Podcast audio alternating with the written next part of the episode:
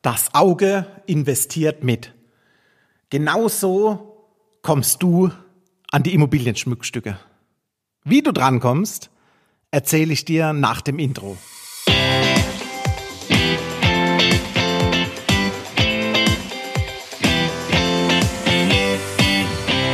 Hallo und herzlich willkommen zum Denkmalimmobilien Podcast. Mein Name ist Marcel Keller und heute schauen wir mal drauf, und sagen, das Auge investiert mit.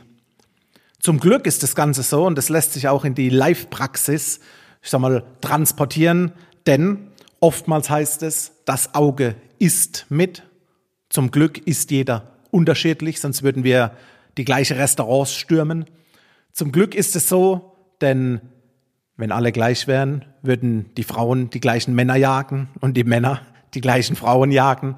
Also es ist gut so, dass das Auge auch mit investierst. Und nun fragen wir uns, wie kommen wir genau an die Immobilien-Schmuckstücke, die jeder gern hätte. Es ist ein aktuelles Thema, denn ich habe die letzten zwei Tage zwei Absagen bekommen oder Aufschiebungen bekommen, weil den Investoren das Objekt nicht gefallen hat. Der eine, ein Anwalt, sagte zu mir, Herr Keller, dieses Objekt sieht aus wie eine Kaserne. Da will ja gar niemand wohnen. Das Kommentar ist okay, ist absolut, ist seine Meinung, ist sein Geschmack, das lassen wir so stehen. Der nächste sagte zu mir, was ist denn das für eine Zelle? Da glänzt ja jedes Studentenheim dagegen. Auch dieses Kommentar lassen wir eins zu eins so stehen und es ist Geschmackssache. Ich kann euch beruhigen, wäre das Objekt tatsächlich so hässlich, würde ich es gar nicht anbieten. Aber was ich euch heute sagen will, macht aus der Immobilie gerne eine Mahlzeit. Aber dann schaut euch so lange das Menü an, bis es wirklich passt und hört nicht an der Fassade auf. Denn von der Speisekarte wurde noch niemand satt. Ich gebe euch den ein oder anderen Tipp, wie eine Immobilieninvestition angegangen werden kann. Und da heißt es so immer Lage, Lage, Lage. Schaut euch aus diesem Grund die Big Seven Städte an, wie Hamburg, Berlin, München, Stuttgart, Frankfurt, Köln, Düsseldorf. Aber werft auch mal einen Blick auf die, man nennt sie gerne Hidden Champions, die Kleinstädte außerhalb der Big Seven. Ich nenne das Ganze gerne Speckgürtellagen, Speckgürtellagen S1, S2, S3. Hierzu, ich habe es die letzte Folge schon erwähnt, habe ich eine Podcast-Folge aufgenommen, die heißt Immobilientinder. Da gehe ich genau aus, auf diese Speckgürtellagen ein und es lohnt sich wirklich, über diese Speckgürtel reinzuhören.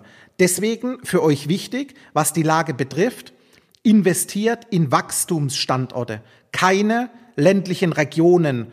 Ich empfehle auch immer, lass uns in Städte mit über 100.000 Einwohner gehen. Und wenn wir so ein kleines Raster gestalten möchten, dann die Empfehlung an euch, geht zu Beginn hin und schaut euch den Bauträger an. Wer genau bietet euch die Immobilie an? Wer dreht euch die Ruine, sprich den Altbau, einmal auf links innerhalb von 12, 18 oder 24 Monate, dass ihr eine top denkmalgeschützte Immobilie bei euch im Bestand habt? Der Anbieter, der muss den Schwerpunkt der Vermarktung auf die Investoren setzen und keinesfalls auf eine Mixtur 50 Prozent Eigentümer, 50 Prozent Investoren. Das macht keinen Sinn. Ein Eigennutzer hat ein anderes Interesse in einer Wohnungsgemeinschaft wie ein Investor. Deswegen ist es wichtig, dass ihr euch daran halt. Zur Lage gebe ich noch mit auf den Weg, nicht ihr selbst werdet in diese Wohnung einziehen, auch wenn das Auge mit investiert. Die Lage muss aus Sicht der Investoren geeignet sein. Und da ist es notwendig, dass ihr die Stadt, in der ihr investiert, aus der Makrolage anschaut, sprich mit dem Adlerblick von oben auf die komplette City. Und dann pickt ihr euch gezielt die Mikrolage, sprich das innerstädtische Gebiet nochmals zusätzlich raus. Und dann müsst ihr prüfen, wie ist die Infrastruktur vor Ort? Gibt es Verkehrsanbindungen? Sind Schulen dort? Gibt es Ärzte? Einkaufsmöglichkeiten? Einfach, was du auch im täglichen Bedarf haustürnah benötigst. Der nächste Step, der unvermeidbar ist, meiner Meinung nach, ist es, dass wir die Immobilie professionell verwalten lassen, professionell managen lassen. Das heißt, du musst dir eine Verwaltung vor Ort, eine Hausverwaltung, die das Objekt betreut und auch gleichzeitig eine Wohnungsverwaltung, sprich SE, die Abkürzung für Sondereigentumverwaltung, wo beides integriert. Und diese Verwaltung muss klar anlegerorientiert sein und weg von der Eigennutzerseite. Und dann holst du dir gezielt Absicherungen im Bereich der Miete, sprich der Vermietung rein. Hierzu gibt's noch eine Folge, wie ich meine eigene Denkmalimmobilie in Leipzig zum 1. Oktober neu vermietet habe. Da kannst du dir einige Punkte garantiert aus der Podcast-Folge rausziehen. Zum Objekt letztendlich gibt es zu sagen, das A und O, wenn du einen Altbau, eine Ruine bildlich aggressiv gesprochen, neu sanierst, kernsanierst, alles entkernst, dann muss die Bauqualität einfach stimmen. Und hier die klare Empfehlung. Wir versuchen immer den TÜV mit ins Boot zu holen, dass der TÜV dir das baubegleitende Qualitätscontrolling abnimmt. Der TÜV rennt mit dem Klemmbrett über die Baustelle, prüft den Bauleiter, den Architekt, ob auch wirklich geleistet wurde, was versprochen wird. Dann bekommst du einen Bericht, dann bekommst du eine Fotostrecke und dann ist das Leben letztendlich passend, weil dann hast du das Maximale an Sicherheit. Wichtig ist noch beim Objekt, die Grundrisse müssen stimmen. Wer wohnt dort? Haben wir Single-Haushalte, Zweifamilienhaushalte? Brauchen wir vier Raumwohnungen? Ich hatte jetzt vor kurzem ein Telefonat mit einem Bauträger in Berlin. Der hat gemerkt bei der Projektierung, es gibt zu viele Zweiraumwohnungen und da wurde jetzt im Nachgang wurden teilweise zwei Zweiraumwohnungen zu einer großen Vierraumwohnung noch zusammengelegt, weil einfach die Nachfrage da ist. Das muss man im Vorfeld bereits wissen. Wohnungsgröße, Kaufpreise, lässt sich der Kaufpreis wirklich argumentieren?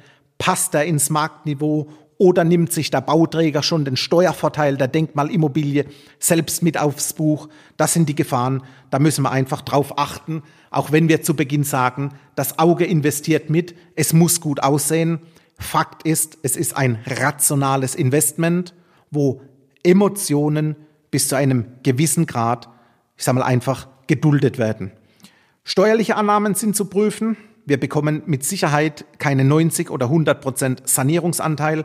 Da muss das Verhältnis passen. Und schau dir genau die Eigentümerstruktur an. Schau dir an, wir haben ein Zehn-Parteien-Haus. Wie viel Investoren werden kaufen und wie viel Selbstnutzer? Mein Ziel ist es immer, dass wir eine 100 Prozent Investorenquote haben, weil dann sitzen wir alle in einem Boot. Das bedeutet, abrundend für dich ein Analyseprozess, wenn man so nennen will. Bau dir das Ganze etwas zweistufig auf. Mach dir auf der Stufe eins eine Art Anbieteranalyse. Schau dir die Verwaltung und das Management an. Ich sage mal, die Wurzeln, die Base, wie wir in das Investment letztendlich reingehen. Und prüfe in der zweiten Stufe das Objekt und gönn dir diverse Qualitätsmerkmale, wie beispielsweise das TÜV-Gutachten, das externe Baucontrolling, Objektgutachten, wie man einfach die maximale Sicherheit sich selbst einkauft. Wenn du diese Dinge berücksichtigst, dann werden wir, ich sag mal, viele Risiken, die eine Immobilieninvestition mit sich bringen, schon im Vorfeld definieren, analysieren und dann auch bewerten. Das wollte ich zur heutigen Situation einfach mal rausgeben, weil wir jetzt, wie gesagt, die letzten Tage zweimal ein Objekt abgesagt wurde, weil es nicht gut aussieht. Wie gesagt, ist immer Geschmackssache. Das Auge investiert mit und ich bin mir eins sicher, wir werden gemeinsam an das Immobilienschmuckstück kommen, das dir zum einen die Herzchen in die Augen treibt, wenn du siehst, und wenn wir dann einen Step weitergehen, dann werden auch die Euros nach und nach bei dir im Auge leuchten. Für heute bin ich raus. Ich freue mich auf unser Kennenlernen. Du findest mich auf meiner Homepage marcelkeller.com, auf LinkedIn, mein Name Marcel Keller eingeben und du wirst mich finden. Und dann geht letztendlich der Kennenlern Cappuccino auf mich. Bis bald, euer Marcel.